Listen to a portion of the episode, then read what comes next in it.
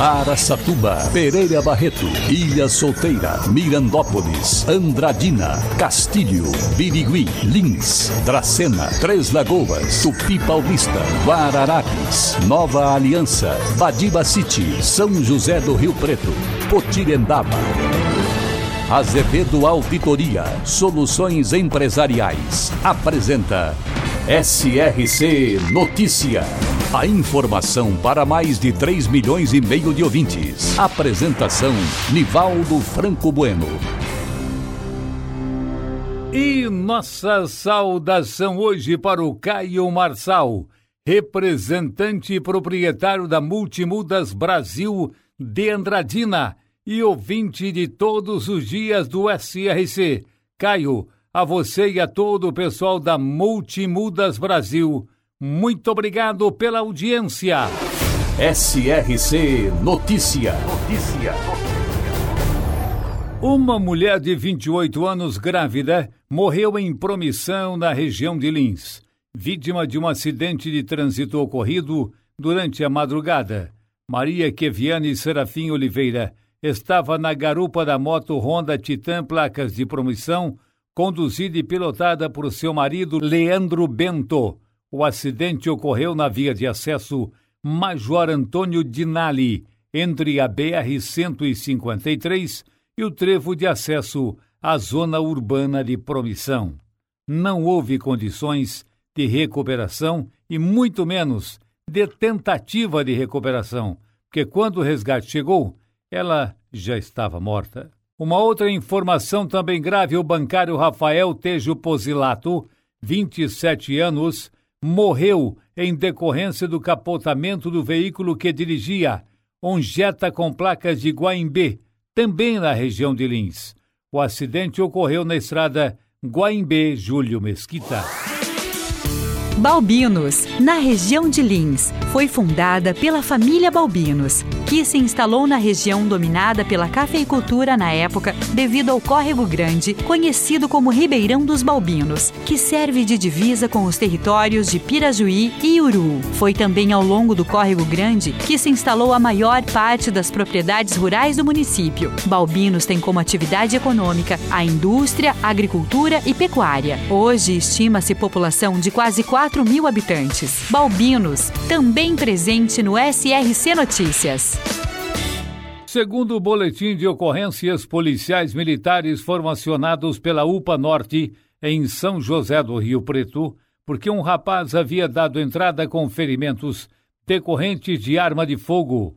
Ainda segundo o boletim de ocorrências, o irmão da vítima relatou aos policiais que o rapaz estava sentado em frente de casa quando dois indivíduos em uma moto de cor preta passaram pela rua e um deles atirou contra ele. Ao ouvir os disparos, o irmão saiu para fora de casa, encontrando o rapaz já na calçada, deitado.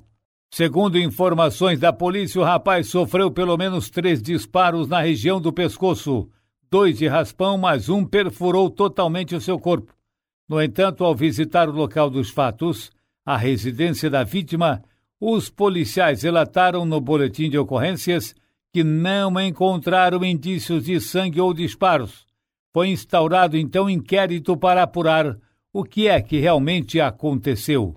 A verdade é que o rapaz morreu. Agora, como morreu e quem o matou, isso é que vai ser investigado pelas autoridades policiais de São José do Rio Preto. Azevedo Contabilidade e Soluções Empresariais. Nossa equipe está pronta para auxiliar sua empresa em seu crescimento e fortalecimento tributário e financeiro, com o objetivo de buscar a maior qualidade. Há 27 anos oferecendo serviço de qualidade. Nosso compromisso é com o seu sucesso. Azevedo Contabilidade e Soluções Empresariais. Rua Bandeirantes 1438, fone 18 31 17 4500. Escritórios em Araçatuba, Bauru e São Paulo. Acesse azevedo.cnt.br. Em Andradina, a estrada vicinal Emitério Castilho Jimenez, trecho de cerca de 6 quilômetros, que liga a cidade ao bairro de Paranápolis, deve ser concluída dentro de um breve espaço de tempo.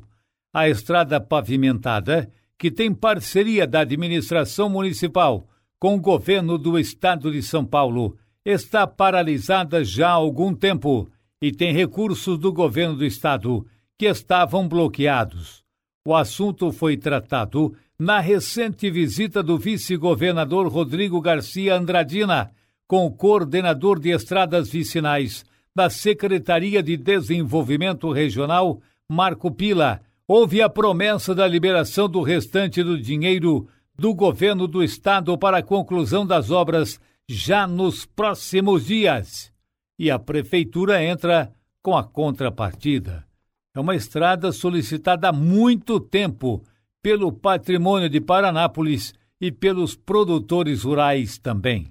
Com o mês de agosto já começando há alguns dias, já cresce a expectativa para o próximo final de semana, quando será comemorado o Dia dos Pais, que tradicionalmente é lembrado no segundo domingo do oitavo mês do ano. Para comerciantes, a data não poderia deixar de ser lembrada, até porque está entre as principais do ano para as vendas, junto com o Natal, do Dia das Mães, dos Namorados e das crianças também. O Dia dos Pais faz parte das datas em que é registrado um aumento significativo de vendas no comércio em comparação aos dias comuns. Por conta do avanço da vacinação e diminuição já significativa no número de internações por Covid-19, a Associação Comercial e Industrial de Araçatuba acredita que o Dia dos Pais deste ano deve ser muito mais positivo do que o ano passado, sem dúvida. Quando já houve um incremento nas vendas, já que em agosto de 2020 as lojas estavam autorizadas a funcionar em horários até especiais. Bom, desta vez o comércio poderá funcionar tradicionalmente até às 22 horas. Olha, mas é um talvez, hein? Tem loja que vai abrir, tem loja que não vai abrir. Até dia 5, quinta-feira, o horário será de atendimento às lojas, o horário tradicional, deve ser até 18 ou 19 horas. Os estabelecimentos vão abrir, em grande maioria, na sexta-feira até 22 horas. E sábado, segundo as informações ainda da Associação Comercial de Araçatuba, a abertura das lojas será das 9 até 6 horas da tarde. Aí está então horários especiais, pelo menos do comércio de Araçatuba, para o Dia dos Pais. Se alguma associação comercial ainda não, ainda não enviou as informações, poderá fazê-lo nos próximos dias que estaremos divulgando de todas as cidades sedes ou não. E agora, Três Lagoas é notícia, repórter Fabiano Xavier, Cidade FM 102,9 e Jovem Pan FM, nova frequência 104,5. Após receberem denúncia de maus tratos a animais na sexta-feira, policiais militares ambientais de Cacilândia estiveram em uma fazenda no município de Três Lagoas, localizada a 50 quilômetros da cidade de Inocência, no sentido Água Clara. Os policiais confirmaram a denúncia. Trata-se de uma fazenda arrendada a um homem de 53 anos que reside em Três Lagoas. A equipe verificou que a pastagem estava totalmente degradada, em grande parte apresentando somente a terra nua sem gramínea, e o gado praticamente não conseguia mais retirar alimento. Os animais estavam em péssimas condições. O produtor rural foi autuado em 35 mil reais. Na propriedade havia 370 cabeças de gado, entre vacas, novilhas e bezerros. 70 animais estavam extremamente debilitados e quatro estavam mortos pela desnutrição. Segundo o funcionário da fazenda, a pastagem acabou se degradando e o gado estava se definhando. A PMA verificou que o funcionário até colocava feno para o gado, mas em quantidade muito inferior ao necessário, e não era continuada a disponibilidade de alimento.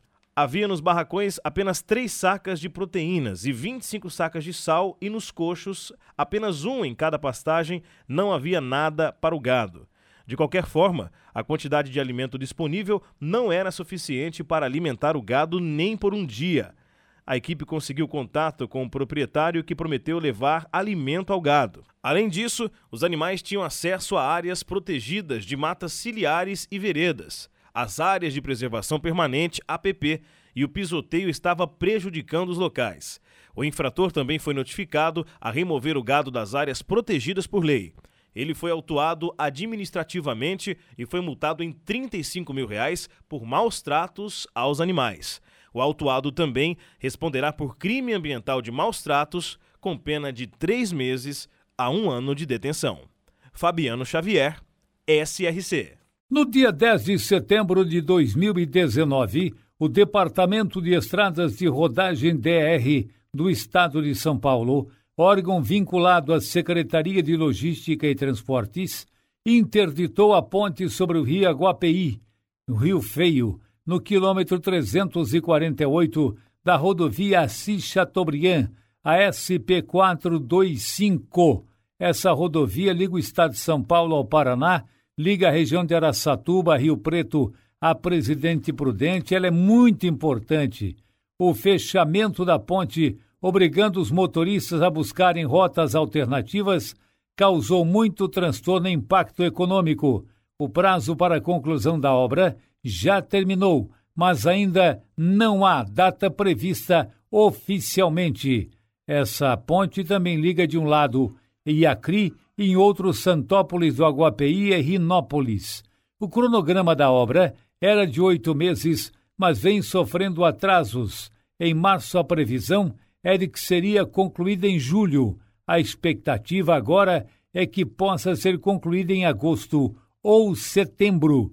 E, em um lado, já foi feito até o aterro, falta apenas a pavimentação. Do outro, ainda há serviços de terraplenagem para posterior pavimentação. Embora interditada em setembro, as propostas de licitação foram abertas somente em dezembro de 2019. Vamos torcer para que o DR possa apertar a empresa e a obra da nova ponte sobre o Rio Feio Rio Aguapeí agora pode ter data para ser entregue à população. Repito, é uma rodovia super importante que liga o estado de São Paulo ao Paraná e que liga as regiões de Rio Preto e Araçatuba à região de Presidente Prudente. E mais um capotamento de carro foi registrado em Jaciporã, distrito de Dracena. De acordo com a Polícia Militar, o acidente aconteceu na rodovia vicinal Marcelo Lorenzetti, quilômetro 3, por volta de 7h45 da manhã. Ainda conforme a PM, o veículo era conduzido por um homem de 71 anos e, por motivos a serem esclarecidos, ele perdeu o controle da direção e capotou. A passageira, de 73 anos, esposa do condutor, relatou dores na clavícula. Ela e o idoso foram socorridos conscientes pelo Corpo de Bombeiros. A perícia foi acionada.